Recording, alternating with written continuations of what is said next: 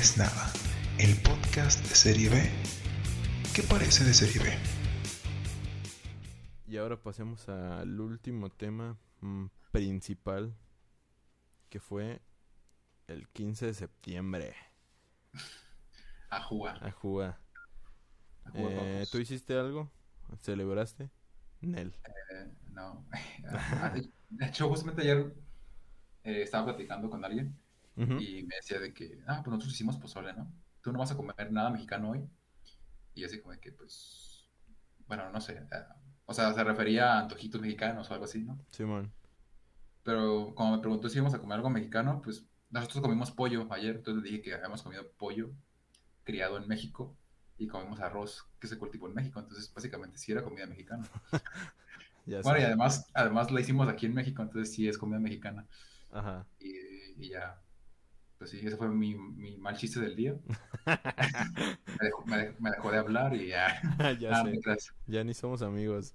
Ajá, este, no, pues fue eso de que, o sea, no, no, nosotros no, no solemos como hacer como ese tipo como de eh, ritual, no sé, es que no, es como, es que algunas personas sí se lo toman como muy en serio, sí se lo toman como una fiesta mexicana.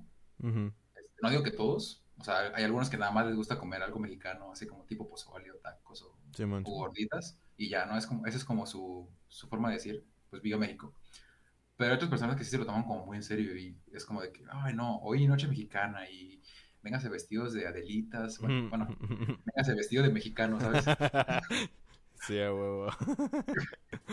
Entonces, este, tráiganse, pues no sé, y luego ponen música mexicana, acá regional, y lo utilizan como tú dices, como pretexto para emborracharse, ¿no? Ajá. Repito, no son todos. Creo que es como la minoría lo que hace eso. La gran mayoría son los que hacen algo mexicano, tipo pozole, tamales, algo así. Ujú. Y luego está la otra minoría que son los que, los chairos como nosotros que no, Que no, que no tenemos nada que celebrar. Pues yo, yo no lo celebro. Es broma, ¿eh? No somos chairos. Nah, yo sí.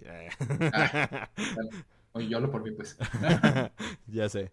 No, este. Yo no lo celebro tampoco. O sea, sí lo he llegado como a.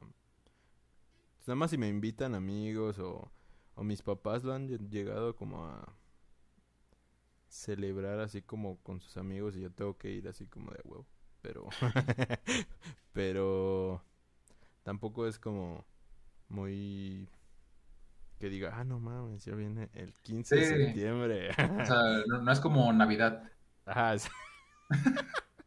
O sea, es como la, es- ah, para alguna persona es como la Navidad mexicana, no sé. Ah, güey, no, no. No, ya, ya estoy esperando el 15. ya sé, no, yo lo uso como pretexto para tomar, la neta. O sea, pero porque soy chairo. O sea, no es como. No siento que haya muchos motivos para, para celebrar. Ah, típica frase de Chairo. Ya sé, exacto. Pero no, no quiero que me funen, así que todo bien, simplemente no. simplemente no. Nada más lo aprovecho porque dan el día libre. O sea, no, no tuve clase, entonces. Muy bien. Gracias. Gracias. Gracias a Miguel Hidalgo. ya sé. Este, no, pues yo, yo, yo sí lo he, o sea, como dices tú, celebrado con mi familia anteriormente, ahorita ya no tanto. El hecho de que nos juntábamos todos en una casa de alguien, de una tía o de un tío, Simón. y ahí, este, pues sí, ellos tomaban, ¿no? yo con los primos jugando y todo. Eh, Sí era como un tipo fiesta, eh, porque sí, o sea, sí es como, sí es un día festivo. Aquí en México al menos sí es un día festivo. Sí. Eh, pero no es tan festivo como otras festividades, eh, a mi parecer. Ese día, por ejemplo, solíamos, sí, esperar a las 10, 11 de la noche para ir a, a la plaza del pueblo a, a dar el grito, que es como la tradición. Simón. Pero estos últimos años, como pues, pandemia, eh, como que se ha perdido como ese tipo de reunión. Simón, sí. No sé, no, no es lo mismo. Por ejemplo, a mí me gusta mucho, o me gustó mucho la vez que fui al centro de Guadalajara a celebrar el grito. Ajá. eh, porque no solamente es darle grito, sino que es como que vas y hay todo un show, de o sea, hay todo un espectáculo de, de baila, de danza y de mariachis y de todo eso. Y luego hay un show de, de fuegos artificiales y luego hay un show de luces. O sea, está, está muy padre, pues. Sí. Y pues, quieras que no, sí es como que te, como dices, ay, qué bonito ser mexicano, ¿no? Pero ya, hasta el siguiente día te despiertas y, ay, vivo en México. Ah. Matanzas y todo el pedo. Pero Sí, o sea, está, o sea, es una festividad bonita, pero no es como de que sea, no es como que sea como Navidad o... sí, es como que y es te- que a veces se te olvida, o al menos a mí se me olvida, Sí, de hecho, no, sab- no me porque acordaba de ayer. Porque simplemente te re- reúnes con tus amigos o con quien quieras, según a... Pero es como si fuera una reunión más y ya de repente ya son las 12 y es como, ah, mira, ya son las 12. Pero... Ajá, o eh, ya fue el grito, o sea, ya ni te acuerdas. Al menos en los últimos años como que me ha pasado eso, que nada más eh, es como la reunión, pero ni te acuerdas. Ya pasa las 12 y ya es como, ah, mira, ya pasó. ya sigues con tu pedo, ¿no? Ajá. Sí, así pasa. Entonces, Sí, es que sí, depende mucho de cómo te hayas, eh, o en qué ambiente te haya- hayas crecido, ma- no sé, también creo que es eso. Digo, yo crecí en un ambiente en el que sí lo celebraban, ah, pero no era como, no era como muy eufórico. Ah. Entonces, pues sí, es, es una fecha... No tiraban balazos. pa, pa, No, ¡Viva México! Tampoco así. no, tampoco hacían sacrificios a los dioses aztecas ni tal. Este, tampoco es que, que te manden temprano a dormir, porque si no, al día siguiente Miguel Hidalgo no te va a traer nada. ya sé, güey. Te va a traer tu Entonces, pues, banderita. Ya sé. Y eh, pues a, a propósito de o a colación de este día tan mexicano, digo, no puede, no puede haber un día más mexicano que el día de hoy y ayer. Eh, pues viva México. Ah, no te creas. Este, eh, vamos a hablar de nuestras. Ya, ya lo hablamos un montón, pero es un remake. Eh, nuestros, sí, ahora con nuestros rostros, porque aquella vez era nada más puro audio. Ah, ya sé. Y yo creo que Eh. nadie lo escuchó. No, no. No, nadie, de hecho, nada más yo. No, No, ni yo. Nada más el, nada más el, el tipo que se la vive en YouTube aprobando o desaprobando los videos. Poniendo caquitas así. Nada más en los comentarios. este, nuestro top. Aquella vez fue top 5, pero se me hizo mucho. Entonces, Ajá, top sí. 3. Un top 3 de nuestras películas mexicanas favoritas. Sí. O dos. es que no tengo más. tantas, güey. Ni me acuerdo. Pero. ¿Tres? ¿Tres? Yo creo que sí la armas con tres. Ok. Yo empiezo. Coco.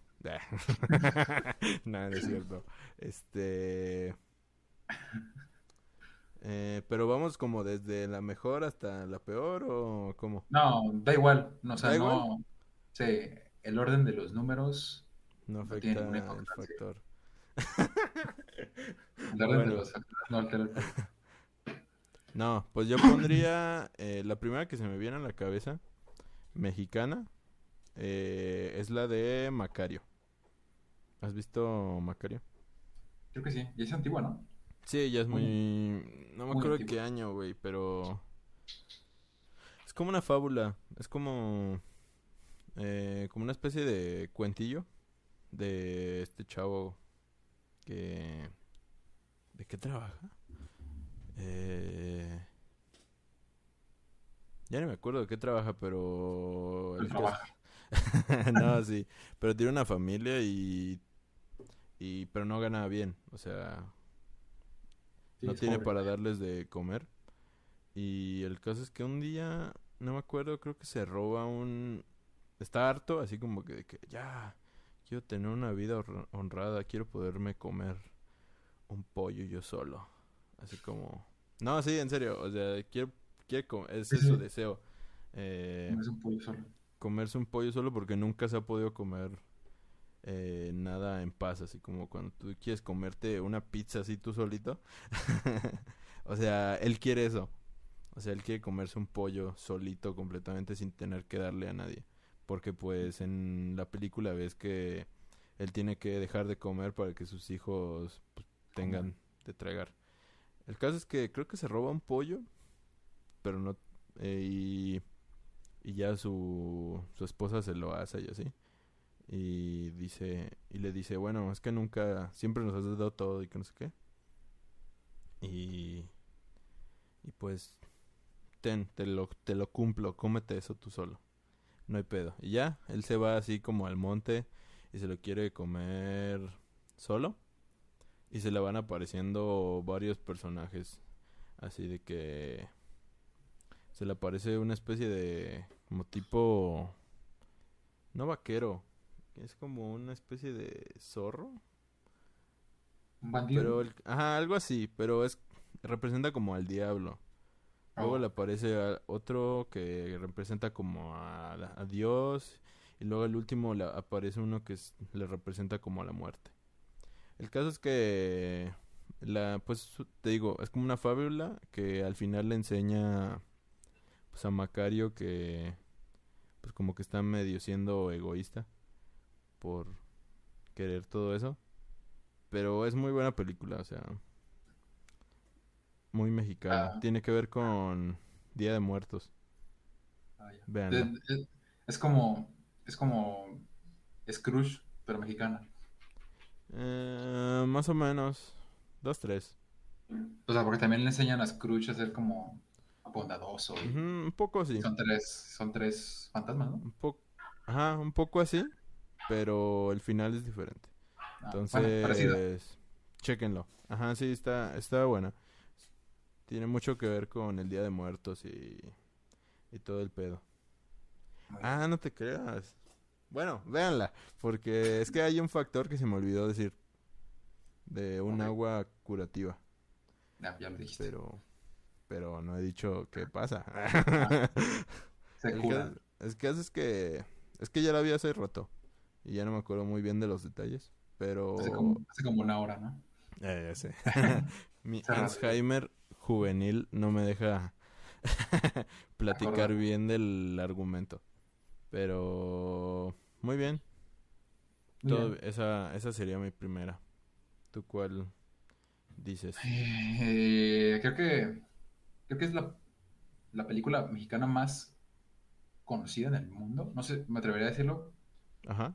Eh, retrata muy bien lo que es México. Y pues es, es Coco, es de Pixar. De ahí. Eh, trata de un niño. No, no, no, no, no, no. Te creas. Es eh, Amores Perros. Ah, Amores Perros. Sí, según yo, creo que sí es de las películas más reconocidas de México. Creo que sí, ¿eh? Sí, porque estuvo, es- incluso estuvo nominada a un Oscar, ¿no? Creo que sí. si lo ganó, pero sí estuvo nominada. Eh, creo que es la ópera prima de, de Cuarón. ¿Es de Cuarón? Es de Iñárritu. De. Pero sí es su primera película, ¿no? Sí, sí, sí. Creo que sí. Ah, pues no sé, pues está- es, es muy buena. O sea, te entrelaza tres historias. Sí, son tres. Sí. Sí, es que tengo mucho sin verla. Pero la verdad es que la vi y me gustó. Entrelaza tres historias, todas pasan en la Ciudad de México y como que se, se- todo se desencadena a partir de un choque. O más bien todo se conecta a partir de un choque. Sí, Y eh, es que ese choque es como que muy, representativo. muy representativo como del- de la cinematografía mexicana porque les conlle- o sea, como, como que conllevó toda una serie de retos físicos y ambientales para que se pudiera grabar bien. Eh, o sea, no sé, está, está muy padre. Eh, supongo que ya todos la han visto, o, la, o la- o la gran mayoría. la gran mayoría. Pero No sé si los jóvenes la hayan visto, porque, o sea, es- aunque es una película muy sonada, no sé si no, sea no, interesante. no creo, porque es una... ¿verdad? o sea, no es como que sea una peli tan representativa así como el espíritu de México. Ah. Porque, por ejemplo, Macario sí la toman como una película muy representativa porque habla el tema del Día de Muertos. Y el Día de Muertos, pues, es como la fecha de Sí, más. México. O sea, más, incluso más que el 15. Entonces, es como la fecha. Es como... eh, entonces, yo... Sí, más bien esta película es como una oda a la Ciudad de México. Es como Ajá, como la... Pues es como historias separadas de las... ajá, que terminan juntándose en algún punto de la vida y, y lo que conlleva, pues. Entonces, pues sí, es- es- está, está padre, no sé. Sí, a mí me Está- gustó también. Me gusta más la historia de Octavio, que es el vato del perro. Pero... Y más después del meme, ¿no? Ajá, de... perro Octavio, Ah, ya sé. Está el chévere. perro todo gordito. No, el perro todo gordito, todo panzón. ¿O ¿Cómo Ah. Todo gordo. Todo gordito, todo panzón, sí, así sí. Sí, Pero sí, sí, sí, sí. pues ya. Bueno, Coco. pues eh, ya hablemos de Coco, ya pues. eh, no, este, mexicana. Es que creo que esta ya la dije. No importa, pero- es un remake. Ajá, sí, bueno. Eh, Cronos de Guillermo del Toro, que es su ópera prima. Y creo que ya... Es que siento que estoy haciendo un déjà vu porque esto ya lo dije, pero me gusta mucho. Fue grabada aquí en la ciudad de Guadalajara, Jalisco. Y... eh, no, Europa. Eh. Ah, España. ya sé, güey. Este. Y me gusta por el. Por el. Por el. Porque se empieza a ver el. Como el sello de Guillermo del Toro ahí. O sea, su sello de que él no hace historias normales. O sea, él tiene que haber a huevo algo paranormal. O un monstruo. O Algo. algo así. Y eso me gusta mucho. O sea. Me, me gusta su el estilo que no quiera que todas sus historias, a pesar de que sean serias o, o sean dramas, le implementa un, Toque, el toque un, de Guillermo un toque, ajá, un toque monstruoso, por así decirlo. Y pues me, me gusta mucho por, te digo, porque pocas veces se ha visto eh, eso en películas mexicanas. O al menos desde, desde último, o sea, desde el- unos años para acá, solo es comedia romántica y drama puro y duro. Tipo Amores Perros. Entonces, pero no, o sea, Amores Perros sí está muy chida. El caso es que me gusta. Sí, como que se va por ahí. Ajá, eh, es otro tipo de, de cine y pues si no la conoces, trata de este hombre que encuentra un día en una especie de estatua del arcángel, creo que es Gabriel, encuentra una especie de aparato que lo pica así en la mano y le devuelve como su su juventud más o menos un poco de su juventud pero a cambio lo va transformando pues en un vampiro. Entonces, pues es muy interesante. Eh, sí, vean. Bueno, no me sabía eso. pero Bien, pues. bueno, Lo voy a, lo voy a ver, lo voy a ver. vas tú. Eh, Aquí estaba pensando entre... Bueno, es que ya dije esa película como 20 veces. ¿Sí? Espérame. Sí, déjame sacar a mi perro porque... Perro, ¿sabes? Ajá. Se salir. ok. Pues mientras voy diciendo mi última película ya para no perder más tiempo. Mi última película es la de... ¿Cómo se llamaba? Eh, Bajo la misma luna. Ah, hola. ah, sí, ya estaba diciendo mi última peli para... Ah, va. Sí, échale. Este... Se llama Bajo la misma luna. También ya le había dicho en el episodio pasado de estas pelis. Eh, es la historia de eh, un niño que, que su mamá se va a vivir a los Estados Unidos. No sé, ah, es que hace mucho que no la veo, pero Sí, ¿sí la has visto? su, mamá se fue a Estados Unidos y vive con su abuelita. Sí la has visto, ¿no? ¿Tú? Sí, Ajá. sí, es muy buena. Y no me acuerdo qué pasa. Eh, que él se tiene, él se va también. Consigue un coyote. ¿Pero por qué? O sea, no me acuerdo por qué se va. Porque quiere estar con su mamá. ¿Simplemente eso? Ya Creo no, que sí. ya no me acuerdo bien. Pero el Sí. caso es que se va para los Estados Unidos igual que su mamá y pues en el camino con, no sé, a Eugenio Derbez. Bueno, es un, un personaje interpretado I- Por- Eugenio Derbez. Y pues en el camino van, van este, pues van peleándose, o sea, a veces no se llevan bien, pero luego dicen, bueno, no, somos compas. y, y así se va creando como una especie de, ¿cómo, cómo se podría decir? Eh, relación paterna. Ah, sí. Ajá, eh, Sí, parece que sí, como una figura paterna para el, para el niño. para el niño. Pero pues también el niño le enseña cosas a él y pues ya se van haciendo, se va haciendo como una historia bonita de estos dos y cómo van llegando a los Estados Unidos. Y pues su mamá, pues del niño así toda preocupada, así de, no mames, ¿dónde está ese morro? Y y pues ya, o sea, ahí les dejo para que si la quieren ver, eh, no les cuento el final, pero es una historia bonita, o sea, mm, Ah, ya, ya- se va porque su abuelita está enferma, ¿no? Ah, no, se muere, güey, ya me acordé. Spoiler. Spoiler, pero se, muere su abuelita. Y se queda solo, ¿no? Se muere su abuelita y se queda completamente solo y dije, dice, pues ¿qué hago yo aquí solo? Pues mejor me voy con mi jefa. Y ya él encuentra la forma de irse con su Ah, sí, abuelita. sí, es cierto, sí, es cierto. Sí, es que yo tengo como seis años sin verla.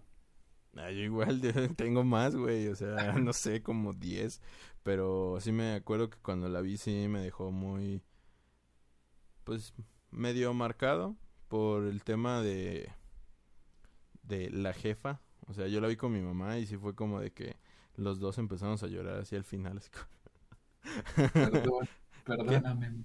Ajá, sí. perdóname por todo lo que te he hecho. No, sí, es que es una historia que tiene que ver mucho con, Sí, con, pues, con madre e hijo. hijo.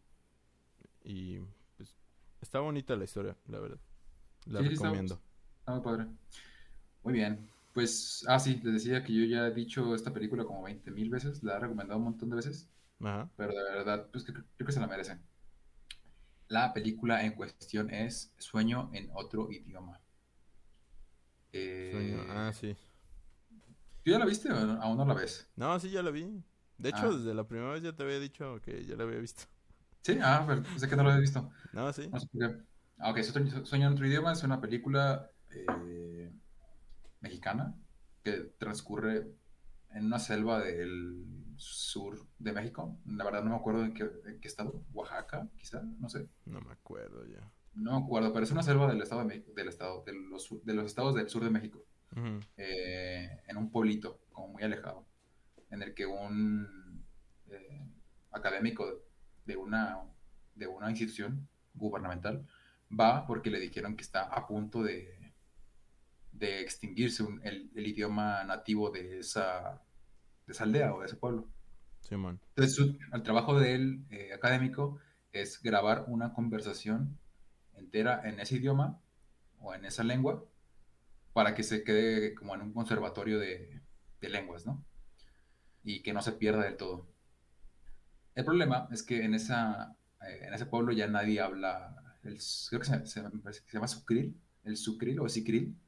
Creo que sí, Eh, Krill. Sicril, ¿verdad? Ya nadie habla el sicril, eh, más que tres personas. Spoiler, una de ellas eh, muere antes de... Simón, al principio, al principio de Sí. la. Una de ellas muere eh, y ya nada más quedan dos. Eh, ¿qué pasa? Que esas dos personas, las únicas dos personas que hablan sicril ya en el pueblo, están peleadas desde hace un montón. O sea, no se hablan, no se pueden dirigir la palabra, no se pueden ver ni siquiera los ojos. Entonces, eh, conforme va avanzando la película, eh, y mediante flashbacks que se van como viendo, vamos viendo la relación de esas dos personas en su juventud y qué es lo que los llevó a estar tan enojados. Ciertamente tuvo un, fla- un, un- un giro medio ahí que no me lo esperaba, Ujú. Eh, yo creí que iba a ir por otra parte de la discusión, pero no, o sea, justamente, o sea, ya, ya te lo van pintando, pero el momento que te lo pintan bien, ya es como de que, mm, ok, eso no me lo esperaba. Sí, Al menos a man. mí me pasó, a mí me pasó eso. Eh, ciertamente fue algo arriesgado, creo que nunca lo había visto en un cine mexicano, así como que Ujú. moderno, eh, pero está, está cool.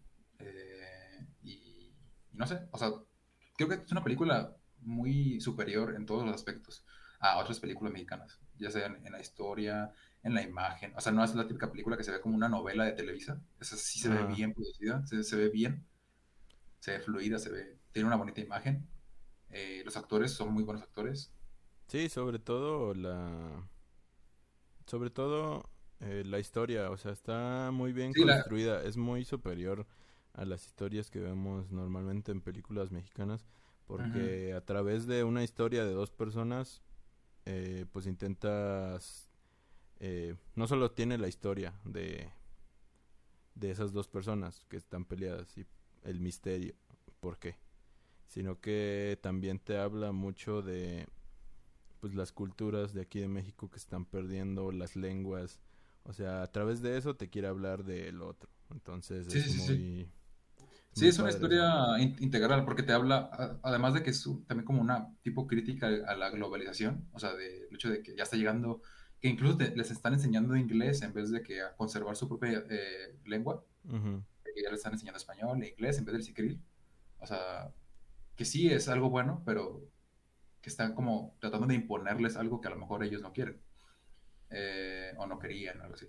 Entonces, eh, retrata bien parte de estas culturas como eh, originales de México, originarias de algunos pueblos de México. Es una historia muy buena y, y la forma en que te la cuentan, o sea, la imagen y todo, pues está muy bien. Entonces, la pueden encontrar en Amazon Prime. Muy recomendable. No se van a arrepentir si la ven. Simón. Y eh, la otra película, la última ya, Simón. la acabo de ver hace poquito, de hecho también hablé de ella, y se llama eh, Mano de Obra. Ok, no me suena. Mano de Obra es una película relativamente nueva, salió hace, creo que hace dos, no, salió hace un año en un festival. Se iba a estrenar en cines, pero por la pandemia lo pospusieron y se estrenó hace escasos cinco meses, creo, en algunas salas de cine y justamente se estrenó en Cinepolis Click, que ahí fue donde yo la vi. Eh, es una película que trata, o sea, la historia principal trata sobre unos albañiles. Eh, son, son dos hermanos, o sea, los dos hermanos trabajan en un equipo de albañiles en los que están trabajando en la construcción de una casa para una persona multimillonaria de, las, de la Ciudad de México. Ajá. Están construyéndolo todo bien, todo bien. Y eh, al principio de la película, no es spoiler, al principio de la película, de hecho sale en el trailer, el, herm- eh, uno, bueno, el hermano del protagonista cae desde arriba de la construcción y fallece. Ok. El, digamos que la problemática de la película comienza cuando el dueño no les quiere indemnizar porque no tienen seguro, porque están trabajando como que así como sin, sin Sí, seguro. pues, no, sin nada. Sí. Ajá, él, él no les quiere pagar nada de los, de los gastos médicos, ni funerales, ni tampoco quiere indemnizar a la, a la mujer del señor que falleció, eh, que, tiene, que va a tener un hijo. Y pues eh, su hermano es pobre, o sea, se ve que vive en una casa de láminas donde cada vez que llueve les, se le moja todo. O sea, y se ve como esa desesperación pues del, del hermano que ve a su, ¿cómo se dice? ¿Nuera? Ajá. cuando, sí, ¿no? La esposa de tu, de su hermano, Sí, sí. Sí, sí. que va y la visita y, o sea, su hermana está embarazada, no tiene comida, vive también súper precariamente, obviamente no puede trabajar y el, por la fallecimiento de su esposo no le dieron ningún tipo de indemnización, entonces no tiene nada de dinero y el, el protagonista está su- sumido en, en deudas, entonces tampoco puede ayudarla y no tiene familia, no tiene papás ni mamás, entonces nada más son ellos. Entonces, eh, digamos que la lucha comienza cuando, como que mediante o sea, y se ve, ¿no? La corrupción de las autoridades, que tampoco quieren hacer nada, que le dan largas, bla, bla. Sí. Esa es la primera parte de la mitad, digo, la primera mitad de la película, que yo me imaginaría que iba a terminar más o menos así. Pero no, después da un giro súper, o sea, súper inesperado para mí, que termina siendo como una película, o sea, termina siendo Parasite, básicamente. Ok. Porque Ajá. no sé si quieren, no sé si quieren que las, que la cuento, no, no creo que la vayan a ver muchos. ¿O tú la quieres ver? Pues yo diría que sí. Porque está como interesante, pero... Ah, Ok, bueno, ok, eh, a grandes rasgos sin spoilers, a mitad de la película hay un Giro. suceso que, ajá, un giro que hace que cambie la película para hacer, hacer pum, un giro de 180 grados a lo que yo creía que iba a pasar o que iba a seguir la trama. Y, y- y ya, o sea, de ahí más ya, no, ya no les puedo seguir contando porque ya es spoiler. Sí. Este, pero sí, o sea, les puedo decir, me recordó muchísimo a Parasites. Un Parasite mexicano. Ok, se oye muy... Se oye interesante. Sí, y es la primera película de ese director, o sea, se ve que le echó muchísimas ganas, la imagen está muy bien trabajada, o sea, no- repito, no se ve como una, como una película de, que parezca de novela de Televisa, sí se ve muy, muy bien. La historia, pues quizá pudo haber sido mejor, hay algunos, algunos eh, eventos que parecen importantes, pero después ya no le prestan atención, pero supongo que es normal, porque pues, es su primera película, Ok, sí. y, o sea, no, no tiene así como de que, no es que te vaya a arruinar la experiencia, es muy buena la película. Muy bien. Pues otra más a la lista. y antes de terminar ya, para ya... Porque está quedando bien pinche largo este episodio. Ya sé. Pero antes de terminar, eh, me gustaría agregar dos rápidas, dos menciones rápidas. Ajá. Primera, ya no estoy aquí. Ay, qué pedo. ya no estoy aquí. ya, no, Censurado. ya no estoy aquí de... Bueno, no sé de qué director es, pero es de Netflix. De Netflix. eh. Ajá. Yo creo que muchos ya saben de qué, de cuál estoy hablando porque se puso muy de moda en su tiempo. Entonces, esa es muy buena, neta me gusta. Pero si llegaron hasta acá, por favor, vean esta película que en realidad es un documental, pero es una película mexicana que a mí me encanta y la voy a seguir recomendando por los siglos de los siglos. La libertad del diablo. Por favor, vean esa película. Es una... Bueno, no quiero decir... Me gustaría poder decir que no es una obra maestra, que no existiera siquiera por el tema, pero por desgracia existe y pues hay que visualizarlo. Pero es una película que habla básicamente de del crimen organizado y de toda la violencia, la ola de violencia que hay en, en nuestro México lindo y querido, que no ha parado y quién sabe hasta cuándo parará Sí. durante, durante todos estos años. Entonces, Sí, es una obra maestra del periodismo, o sea, porque te no solo te plantean el lado de las víctimas, sino también de los victimarios y ajá, exacto. y las motivaciones o los o las sucesos que lo tuvieron que, que pasaron para que llegaran a, a ese momento de su vida. Y es muy interesante, o sea, conocer los dos lados de la moneda. Sí, exacto. O sea, Es triste, es muy triste porque la la- el documental es muy triste, de verdad, te va a llegar al corazón. sí, la neta. Y más porque son historias reales, documentadas en el documental. Sí.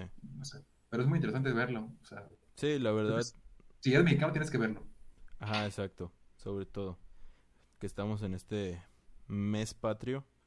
O sea, si son, si llegaron hasta acá y son mexicanos, véanla por favor. Es una gran película. Y pues, eso sería todo por este capítulo. Muy mexicano. Muy mexicanos. ya sé. Pero pues, ¿algo más que agregar, Luis?